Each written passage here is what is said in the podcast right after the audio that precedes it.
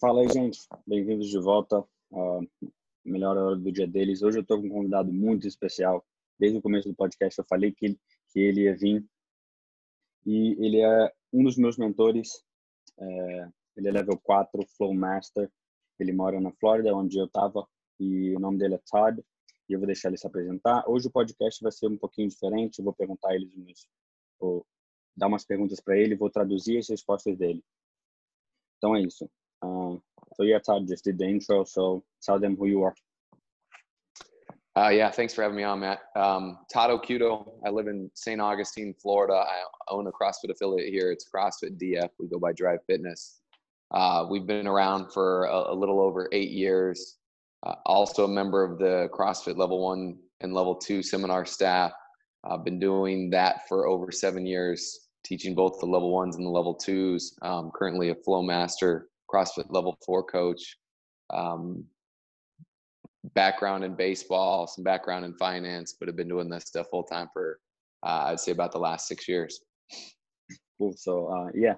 Então, gente, ele falou que ele tem o, o a academia dele na, em Santa Agustina, Flórida. Tem academia há oito anos, né? O DRIV Fitness. E ele é o ele dá o level 1 e level 2 da CrossFit. For seven years, you said level 1 level 2? What's that? Seven years. That, yep, yeah. seven years of teaching. He's, yep. Sete, sete anos no level 1, level 2. Ele é um full master, como ele falou, eu já disse, level 4. E é isso. Hoje eu vou. Primeira pergunta que eu vou fazer ele: o que é RX? O verdadeiro significado em ser RX. So, yeah, Todd, um, first question will be: What is RX for you? What, like, yeah, what is RX for you? Like, the intended stimulus, what is it? Yeah, so the the workouts, a CrossFit workout should be written with an an, an intended stimulus for the workout, meaning um, a time duration that the the workout should hit, and a, a feel of loading, whether light, moderate, or heavy, um, or, a rep range that allows people to either do things you know unbroken or in certain numbers, certain number of reps per set things like that in in the rx version is created that stimulus is created for the the fittest people in your gym or the fittest people doing that workout.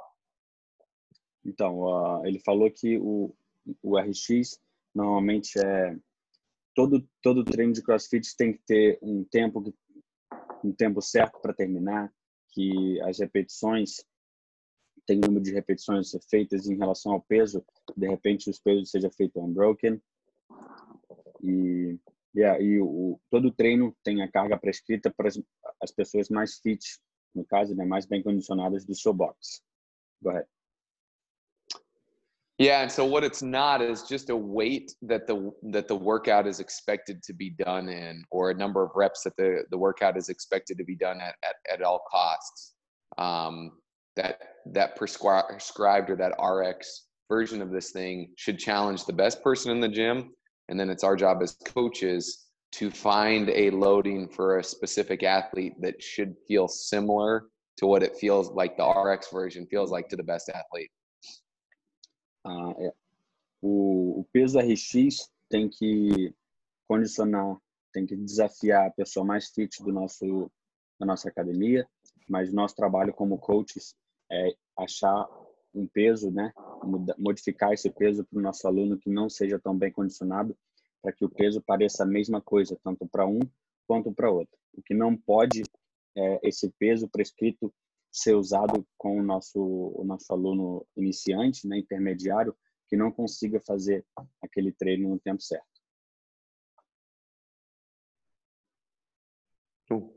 That's it. Yeah. So so yeah yeah. So just just the way that we do it at our gym is we have an we have an RX version that the coaches know about um, as far as weight's concerned, but we don't write that on the board for any of our athletes to see because it's our job as coaches to tell our specific athletes what weight they should be moving, not for them to look at the board and think that they need to be doing whatever you know that specific RX weight is on the board. Awesome. Uh, Então, ele falou que na academia dele, ele particularmente não escreve no quadro o, o peso prescrito, só o coach que sabe, porque o nosso trabalho como coach é falar, né, dizer o nosso aluno, uh, o específico aluno, né, o iniciante talvez, o intermediário, que não consiga fazer com o peso prescrito, falar para ele o peso que ele deveria usar para acertar o estímulo certo do, do WOD, né? E isso é CRX, não usar a carga prescrita. Cool. All right. So the, the next the next question will be how to scale appropriately and like uh, what's the purpose of scaling? Yeah, that, that's that's the question. What's the purpose of scaling? yeah, so it's it, it it falls in line well with that last question the the purpose of scaling and the, the way to scale appropriately is to try to make every athlete in your class experience the workout that they do in the same way that the person that the workout was written for experiences it. A outra pergunta que eu fiz, como é scaling, né, apropriadamente, ele falou que segue mais ou menos a mesma intenção da pergunta de cima, que é a gente fazer o aluno que precisa da, da, da modificação sentir o treino do jeito que foi feito para sentir, né? Para a pessoa que faz o prescrito, vai terminar, sei lá, em oito minutos. O nosso trabalho é esse que é o, o treino para o, o, atleta específico também terminar na mesma média de oito minutos e os dois sentir a mesma intensidade de treino. Cool. That is it? Yeah. Yeah, and so let me, I'll give you more of an example with that. So let's say we take a workout, a, a well-known CrossFit work, workout like Diane, 2159, mm-hmm. deadlifts at 225 pounds, and um, handstand push-ups. Mm-hmm. The RX version of this thing for the best athlete in your gym should be a workout that's probably somewhere in like the four to seven minute range. So now it's my job to make it last four to seven minutes with all of my athletes. So each set of the deadlifts should be done in at most probably two or at max three sets.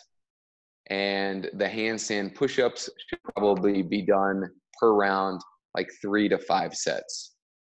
And so just because somebody can do the deadlifts at 225, but if it takes them seven sets of three to get through that first round of 21, and it takes them two minutes to do that, just because they can do it doesn't mean that they should do it. That means that weight's too heavy and I need to find a loading that they can do that first set in two or three sets and probably have it done in roughly about a minute. Uh, ele deu o exemplo do, do treino Diane, né, Diane, que é 21, 15, 9 de deadlift e handstand push-up, né, flexão de cabeça para baixo. Ele falou que o RX é 100 quilos e um RX, né, uma pessoa RX terminaria o treino vamos supor, aí de quatro a sete minutos. Ele falou que o nosso trabalho como coach é a gente arrumar, fazer os nossos atletas específicos, né, que precisam de scaling, uh, também terminar entre quatro e sete minutos. Isso não quer dizer que se um, um aluno consiga fazer o deadlift com 100 quilos, mas demora ele sete sets de três repetições e demore dois minutos, não é eficiente. Normalmente tem que ter, tem que uh, fazer entre dois sets, né, o deadlift, por exemplo, no máximo três sets para que todo mundo consiga terminar nessa nesse período entre 4 e 7 minutos. E a mesma coisa se aplica para o handstand push-up, que não possa passar de 3, 4 sets. Cool. Anything, anything more for that? No. That's it? Cool. All right, cool. Yeah, yeah. So another question is, uh, it's not in order. I just wrote here. So like we might just jump stuff and then go back to stuff anyway. So yeah. the other question is do's and don'ts of coaches. Like how should a coach be what should they be doing in the class? Yeah, I think there's there's a lot more variability in exactly what works as far as do's and don'ts. I think the biggest thing um, that you need to be doing is being focused on your your athletes and your members and being focused on coaching the biggest thing that you shouldn't be doing and the don't is like allowing anything to take your attention away from your from your athletes or clients um, or from your actual coaching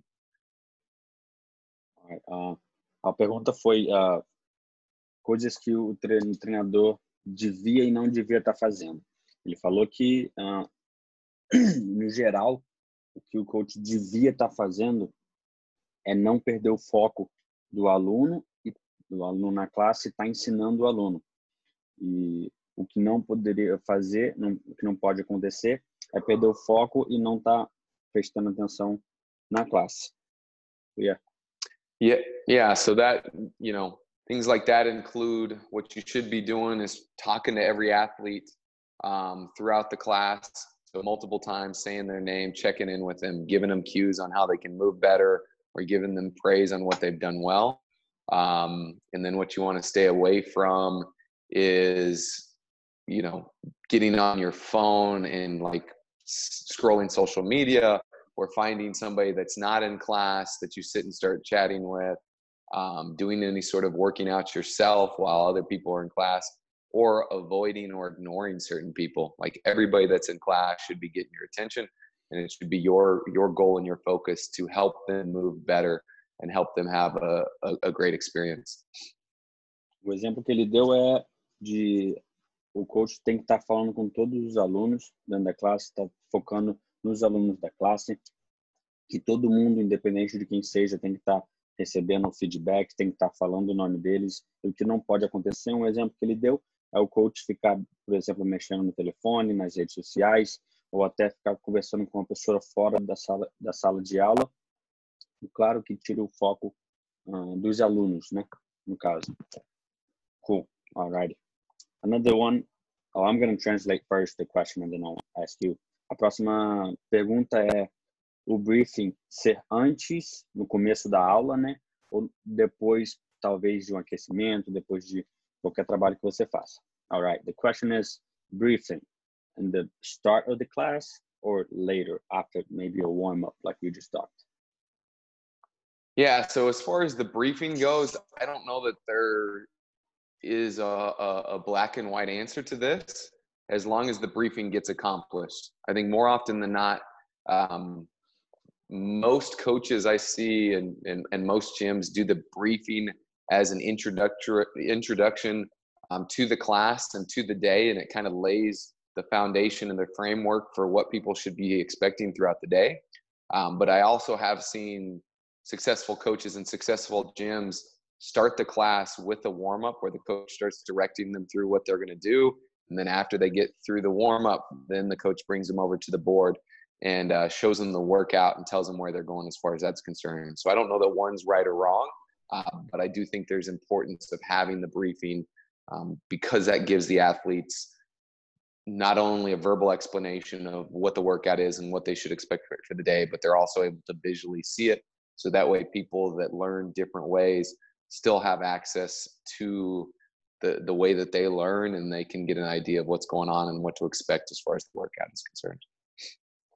Ah, ele falou que não tem uma, uma resposta ah, branca e preta, né? Uma, sim ou não, certo ou errado. Ele particularmente falou que faz o briefing no começo da aula, porque ele explica para todo mundo o que vai acontecer, mas ele também já viu que vários coaches um, ah, bem-sucedidos fazem o briefing depois de um aquecimento. Então, não tem certo e errado, mas ele disse que acha valor em fazer o, o briefing no começo da aula, porque isso mostra já para todo mundo o que vai acontecer no dia, deixa todo mundo saber, você explica o que vai acontecer, eles vão ver, vão ver no quadro, vão ver você explicando o que vai acontecer. So, é, não tem certo e errado, mas ele particularmente disse que faz no começo da, da aula. Anything more to that? I think that, yeah, hope that covers it. Um, general and specific warm up, like how should they be looking like? I forgot to translate. Give me a second. Uh, aquecimento geral e específico, como eles devem parecer. So yeah, how should they be do, should they be looking like? Yeah, so uh, there's more variability in what you do for your general warm up because the goal of that is simply to increase your client's core temperature, so warm their body up, and then get their their their body and their joints moving through the range of motion that they're going to be seeing and doing in the workout for the day. So you can do that by playing a game. You can do that by doing air squats, push-ups, and pull-ups. You can do it by doing more of a dynamic warm-up. It's really kind of shooter's choice as far as um, what you have them do for the general warm up. O aquecimento geral ele falou que a pessoa pode fazer o que quiser, porque a importância disso é aumentar a temperatura corporal dos nossos alunos. Então ele pode fazer agachamento, pode fazer pull-up, push-up, pode fazer qualquer, co qualquer coisa. O importante é, falou até que pode fazer um joguinho, né? O importante, no fim das contas, é aumentar a temperatura corporal dos nossos alunos. Now, for the specific warm up, that should focus more on what you're doing for the day. So, most workouts that we do are going to have at least one movement that is somewhat complex, and the specific warm up should essentially prep the athlete for that that specific and complex movement that they're doing for the day, um, and help them practice the movement and and start to move better with it. So if we go back to that same example of Diane, uh, you've got two movements, a deadlift and a handstand push-up. Uh, there should probably be more time spent on the handstand push-up, working on the positioning of the body overhead, working on the press pressing mechanics to where as you lower yourself down, your head goes forward. And it kind of makes a, a tripod position, so you've got a, um, a, a appropriate mechanical advantage as far as your pressing is concerned. Um, you also can build a progression to teach that movement that allows for the scaling options so that whether that's like doing pike push-ups on the ground pike push-ups on a box or just handstand holds it's like you're doing things that get people better at that movement or progress them to that movement if they don't have it but it's also scaled options that they can use in the workout uh, o, o aquecimento específico ele usou o exemplo na, no, da Daiane, né? Ele falou que o aquecimento específico tem que mais ou menos uh, aquecer a pessoa para o movimento que eles vão fazer no treino, no caso. Esse caso, no caso da Daiane, é deadlift e handstand push-up. Ele falou que a gente pode fazer, que ele focaria mais no, no handstand push-up, para focar a galera no, na posição de, de tripé, né, das mãos com a cabeça, e já ali mesmo também já vi as, as opções de scaling, seja pike push-up, box push-up, ou então só handstand hold, para já preparar as pessoas para o workout, e no deadlift talvez até começar a pôr um pouco de peso, claro, não muito, uh, para aquecer também o deadlift na hora do, do specific warm-up. Good. anything else? No? That's it? Um, well, just kind of going back to that example. So I think more time would be spent on the handstand push-ups because that's a movement that's more complex. There's probably more steps to build to get to the full movement. But then after you spend time practicing the handstand push-up and uh, providing scaling options to your specific athletes, then you still need to grab a barbell and spend some time going over the deadlift, um, and then gradually start increasing the loading. So it shouldn't be something where you just show them a deadlift, they grab the bar and put, you know, 225 pounds on the bar. You should practice the mechanics of that too. Probably can be briefer because it's not as complex of a movement. And then they also need to progress up in weight to get prepared for the workout. Plus, that gives you a chance to watch them move the weight and therefore scale to that appropriate loading. Cool. Ah, ele falou novamente do, da opção de handstand push-up, que ele gastaria mais tempo nessa nessa posição, por ser um, uma, um movimento mais complexo, né? Demora muito para a gente conseguir fazer um handstand push-up, então ele ia gastar, perder um tempo, perder não, né?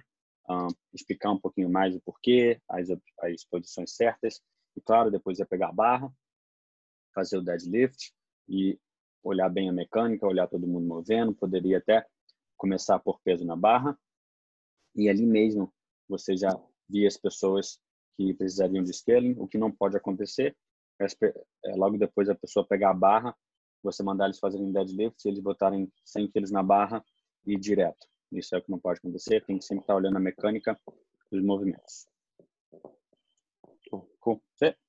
Yeah. Yeah. Uh, all right. So, and the skill work. So, oh, wait, my bad. Uh, vou falar agora do, do skill work, que uh, eu vejo muito que o skill work aqui no Brasil não tem nada a ver, às vezes, com o WOD em si. So the skill work, like I told you, I have seen that the skill work has nothing, the movement has nothing to do with the movement in the workout. So what's your thoughts on that? Yeah, the the there's a time and a place for any sort of skill work. Um, if you are doing a workout that maybe doesn't have as much complexity so maybe it's not a Diane that has handstand push-ups and deadlifts, and maybe you're retesting an open workout that has seven minutes of burpees. Well, if you want to do some skill work before you start the the seven minutes of burpees, Um, if you want to practice rope climbs because you know that we've got rope climbs coming up later in the week, or maybe you want to practice handstand push-ups because you know you got the the the workout Diane coming up later in the week. There's nothing wrong with that, and I think that's fantastic. Um, it might be more of a issue if you do have the workout Diane and you spend skill work time working on rope climbs and then you just expect people to jump into the workout and do handstand push-ups and you don't spend any time practicing that specific skill that's in the workout so there's times and there's ways to incorporate skill work that is different than what's in the workout um, but it shouldn't come at the expense of practicing the skills that they're going to need in that specific day ah, então ele falou que tem tempo e hora certa para skill work, né? Ele deu o exemplo do, de um workout de 7 minutos de burpees. Se com, em 7 minutos de burpees, ele deu o exemplo de fazer um skill work de rope climb, porque talvez no final da semana você tenha rope climb para fazer sem problemas nenhum, até porque não tem uma complexidade muito grande em fazer burpees, mas ele deu o exemplo do Diane, por exemplo, que é handstand push-ups deadlifts, fosse fazer um skill work de rope climb, não seria ideal, porque logo depois a pessoa, você esperaria que a pessoa ia direto para o handstand push-up. Então, ele disse que não, não seria ideal e tem tempo e hora para a gente fazer um skill work diferente do workout. O que não pode acontecer é isso do Diane, você ter um skill de climb e não preparar a pessoa, né, não aquecer o aluno para fazer um handstand ou até mesmo um deadlift pesado. Anything more? Cool. Yeah. All right. So uh, it's not here, boss. So I got a question. Um, the specific warm up can also be kind of skill work, right? Absolutely. Yeah. Yeah. So, like you, like the example I gave before, like uh, if you, if you've got Diane in the workout and you got handstand push-ups in there, the specific warm-ups should be spending time practicing those handstands, and that right there is specific skill work. This the skills and drills that you're doing are um, teaching the mechanics of the movement. They're also progressing you through a process to work towards that movement if it's something that you don't have yet, um, or it's making you more efficient at it if you do have some handstand push-ups. Cool. So uh, a minha pergunta foi que o, o aquecimento específico também pode ser um skill work. Ele concordou, falou que como o exemplo que ele deu do Diane, uh, no, no aquecimento específico, ele estava trabalhando no, no handstand push-up, dando dicas e aquecendo as pessoas, né, preparando as pessoas para o movimento. E sim, o aquecimento específico pode ser também um skill work. Cool. Uh, a próxima uh, pergunta é mobilidade e aquecimento. Eu vejo muito que pessoas fazem uh, especificamente, né, escrevem mobilidade e também alongamento, desculpa. Mobilidade e alongamento antes de começar o treino e é o que eu vou perguntar a ele. So, mobility and stretching before the, the, like the warm up and all that stuff. So, yeah, no, there's there's some different thoughts on dynamic stretching or static stretching and where it is appropriate. I think typically people believe that more of a dynamic stretch or range of motion before a workout and um, static stretching more as something to do as a post workout or recovery thing. Um, I've seen it happen both ways before and after with both dynamic and static. And in my opinion, ultimately, if there's a reason behind it, I don't know that it's a wrong thing. So if you want to spend some time doing some st- static stretching beforehand, um, and say, for example, you we're still working on um, the handstand push-ups in the workout Diane. And we know that a number of my athletes struggle with their overhead position. And we want to spend some time shoot, doing a static stretch like hanging from the pull-up bar to improve their overhead position before we flip upside down and start doing handstands. If it puts somebody in a better position, I don't think there's anything wrong with it. Now, if we're doing some static stretching that there's no why behind and it doesn't put us in a better position or there's no reason for it, um, you're your time can probably be better served somewhere else doing something else. Ele falou que como uh, que não tem também certo ou errado, que tem discussões que falam um, o aquecimento estático depois, aquecimento dinâmico antes de treinar, mas eles já viram os dois, né? E que não pode, o, o que não pode, no caso, é você fazer um aquecimento, um alongamento estático que não transfira nada, né? Não ajude nada para o movimento em si que a gente vai fazer. Mas se você acha valor em fazer um aquecimento estático, de repente melhorar a posição de overhead do aluno, no caso para o Diane, talvez, ele acha valor sim.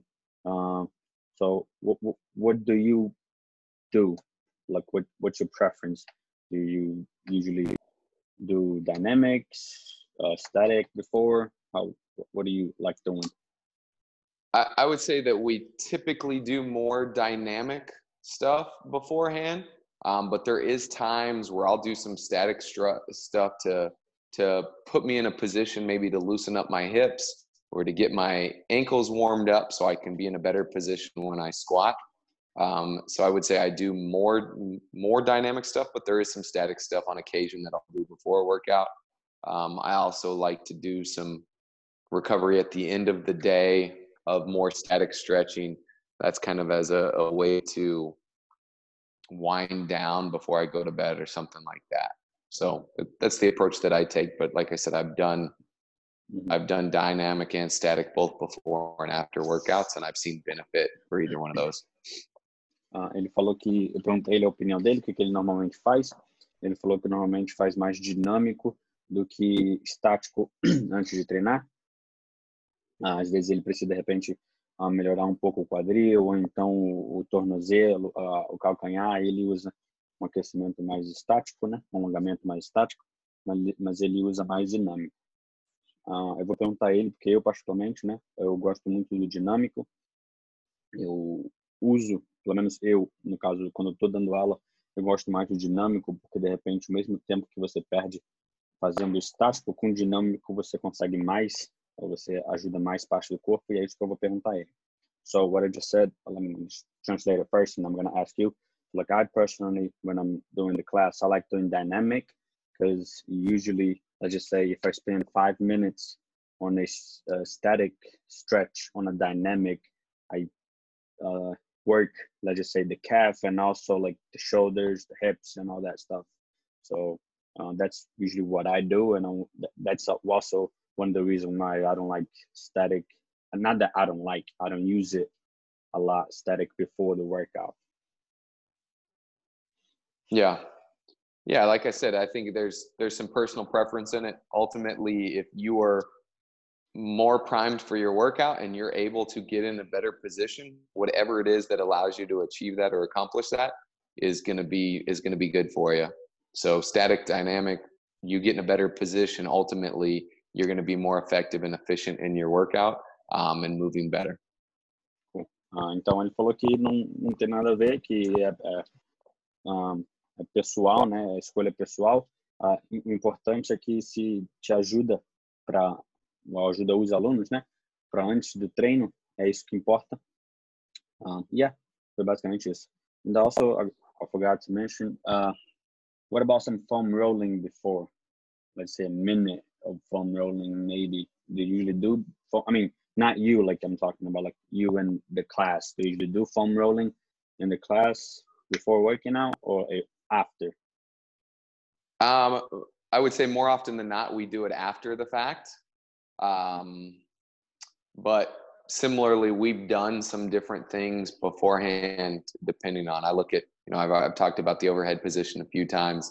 Spending some time foam rolling your lats um, and your thoracic spine to to open up and get improve that overhead position. I've seen benefit to that, and I've done that before. Uh, we probably don't do it all the time or very often in class, but we have done some of that before. Uh, ele falou, eu perguntei sobre o, o rolinho, né? Ou até a bolinha mesmo, né? Uh, ele falou que ele normalmente, agora ele não tem feito muito, mas antigamente ele fazia. Ele deu o exemplo da posição de overhead, fazendo a, a parte torácica, a parte do ombro. Ele vê valor nisso, mas ele já fez mais. Agora, normalmente, ele não faz, né? No caso da classe. So yeah, I think I asked everything. And uh, cool. I have I have a question. Yeah. Uh, what is um, a message you want to live for like for coaches or as coaches something that should be yeah we should always be striving for maybe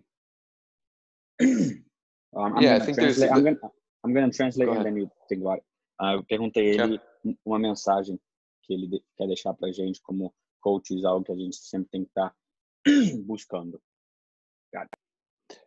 Yeah, so I, I, I think two two big things for us as coaches, and I think if if we have, we try to achieve these two things, it's we're going to continue to progress going forward. Number one is we want to try to provide the best experience we possibly can for our clients. Um, and so we do that by by taking interest in them and being interesting to them. So asking questions, getting to know people, making sure that you're you're happy and that you are engaged with every person that walks inside your door is a is a big piece. Uhum. Ah, a primeira coisa que ele falou tem duas coisas, né, que ele quer deixar. A primeira coisa que ele falou é a gente basicamente se importar com os nossos alunos, a gente perguntar sobre a vida deles, perguntar como eles estão e ele acha que isso é que a gente deve, que a gente sempre deve estar buscando. Second thing. And then the second thing is constantly striving to help our athletes move better. Um, and in order to do this, we need to continue to progress as far as our ability to teach, see, and correct, um, and, and staying relentless, relentless on our pursuit of becoming better at those things, and staying relentless on our pursuit for helping people move as well as they can. Um, it's kind of a never-ending battle in the sense that I want all of my athletes to move perfectly, and I will never achieve that goal. But I'm still going to strive for that every single day, and I'm not going to get frustrated or worn out with the fact that you know some of my athletes continue to repeat the same faults, or they're just you know maybe not making the progress at the at the rate as far as with their movement at the rate that I would want them to. I'm going to continue working as hard as I can, reminding them the positions they need to be in, coming up with new cues to try to improve the, the positioning. Uh, a segunda coisa é constantemente tentar fazer os nossos atletas serem melhores, né? Melhorar os movimentos deles. E uma coisa que a gente precisa para fazer isso é sempre melhorar nosso ensinar, ver e corrigir que a gente sempre é uma, uma, uma coisa que a gente supostamente sempre vai estar buscando e é algo que a gente sempre tem que estar tentando, sempre tentando melhorar os movimentos deles, que mesmo que seja difícil, né, que a gente sempre fale para eles moverem melhor, a gente sempre fala as mesmas dicas, a gente nunca pode deixar, a gente tem que ser uh, incansável nessa nessa procura da gente ser melhor e a gente tentar melhorar o, os movimentos dos nossos atletas, né, nossos alunos que é isso que importa. Então, essas duas coisas, uh, melhorar os nossos, sempre buscar, né, incansavelmente, buscar melhorar os movimentos dos alunos. E a primeira coisa é se importar, basicamente, né, você sempre perguntar como foi o dia, como eles estão. Yeah, uh, yeah, that's it. Cool, man. Well, thanks for having me on. This was a lot of fun. Thank you, man. As always, saving my life. All right, buddy. So, yeah. Uh, então é isso aí, gente. Espero que vocês tenham gostado. Uh, pode mandar feedback, pode mandar perguntas que, se possível, eu trago ele de volta e eu faço as perguntas que vocês mandarem. E é isso aí. All right, thanks again, Todd. I'll see you. All right, man. Thanks, dude.